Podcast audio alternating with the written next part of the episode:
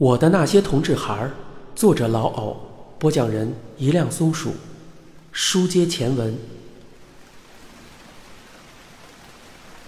我觉得有些糊涂，不知自己到底处在哪个时空中。我渐渐的有了意识，努力的看了看黑洞的四周，厨房的方向有着微弱的灯光。这时我才明白，这是在夜里，我在自己的家中，身边既没有爸爸。也没有妈妈。我四肢酸痛，浑身滚烫。我知道自己病了，而且病得不轻。我再一次歪到沙发上，吃力的拽过掉在地上的毛毯，胡乱的盖在身上。我想，自己应该去医院，但是我根本没有这个力气。想打电话找人来帮忙，但是打给谁呢？多少个无法入睡的寂寞深夜，早就一遍遍把手机上的通讯录看得牢记在心。但这世界上，没有一个人是可以在这个时候接自己电话的那个人。我觉得，在自己不需要的事情上，一群人黑压压的包围着自己；但是在自己有困难的时候，却被整个世界遗弃了。一触碰到这个心结。我的泪水就像开了闸的江河，奔涌而出，一泻千里。从考上大学离开家这么多年了，我的眼泪几乎不曾掉过。不管有多难，总觉得前面的路会越走越宽阔。今天我却迷惑了，前面怎么忽然看不到路了呢？我蒙着毛毯，一直哭到手脚发麻。这么多年里。我学会了如何应付这种日子。家里备了药，我摸着黑，迈开酸软的双腿回到卧室，摸索着打开台灯，从床头柜的小药箱中找出了退烧药，用半瓶喝剩下的矿泉水，把药冲进了喉咙，掀开床上冰冷的被褥，连衣服都没脱就钻了进去，不一会儿，又昏睡了过去。等我一觉醒来的时候，已经是上午十点了。退烧药让我出了很多的汗，身上又湿又凉，很不舒服。虽然温度没有那么高了，但是胸闷气短，身体状况并没有好转。上班是不可能的，于是我给办公室拨了电话：“喂，英姐，我病了，麻烦给请个假。”好的。没问题，我昨天就注意到你的气色不太好，但是没好意思问，你去看病了吗？一个人可以吗？这句简简单单的问话，让我心里充满了温暖。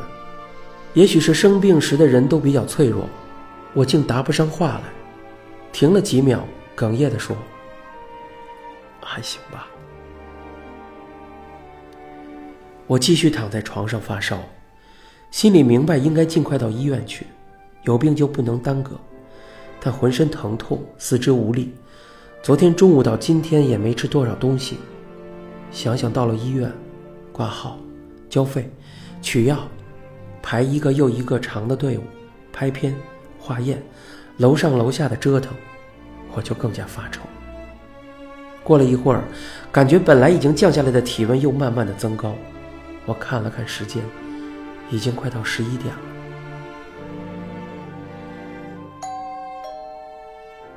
突然门铃响了，一年到头也没有人造访，没有人按那门铃，我竟没有意识到有人在按自家的门铃。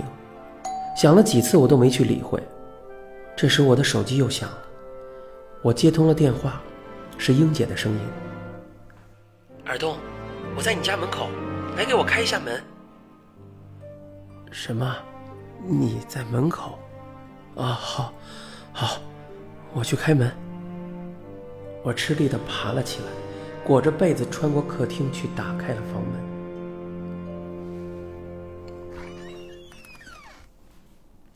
被我称为英姐的这个人，其实比我也大不了一岁半岁的，和我成为同事已经快一年了，三十出头了却还没有成家。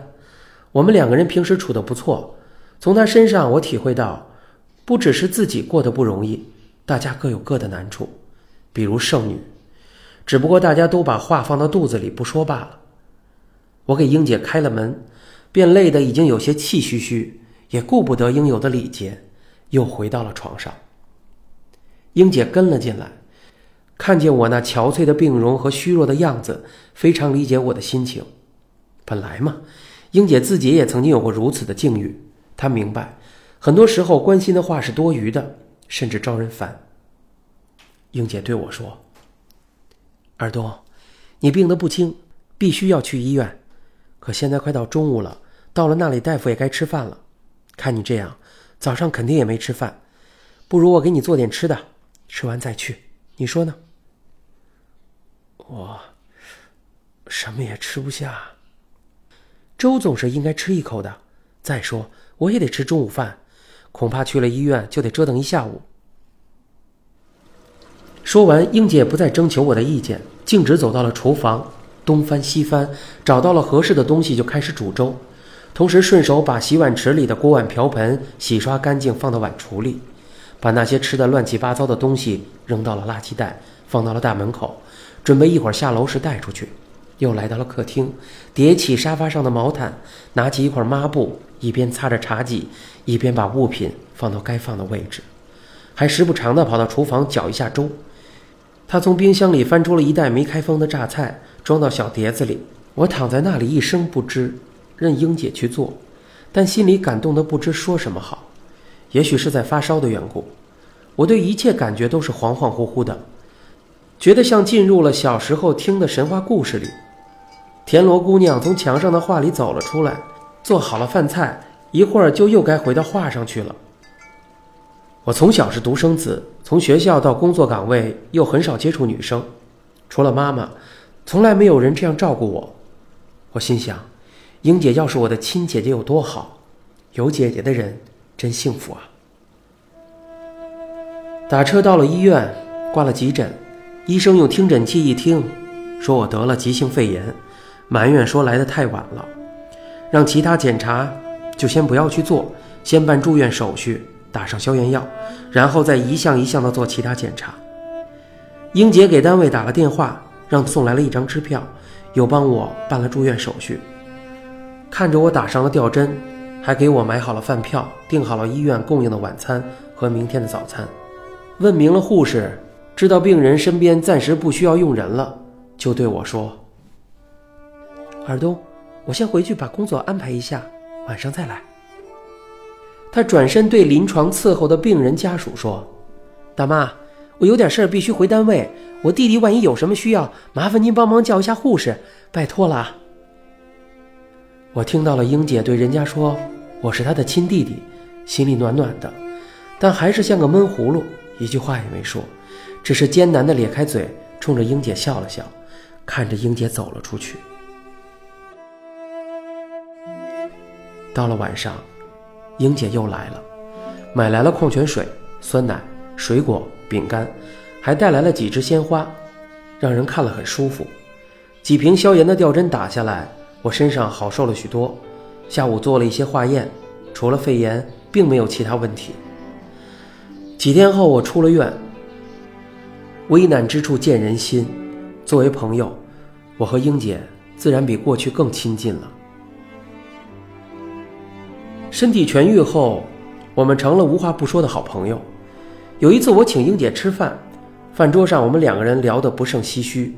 英姐说，自己从小看多了太多的童话故事和爱情小说，把爱情看得太理想化了，甚至在脑海里描摹了一幅未来爱人的画像。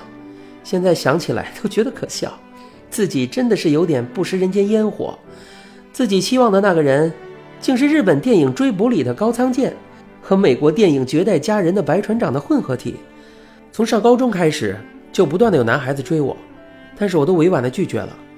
我自己的想法是宁缺毋滥，但是很多事情都很难解释得通。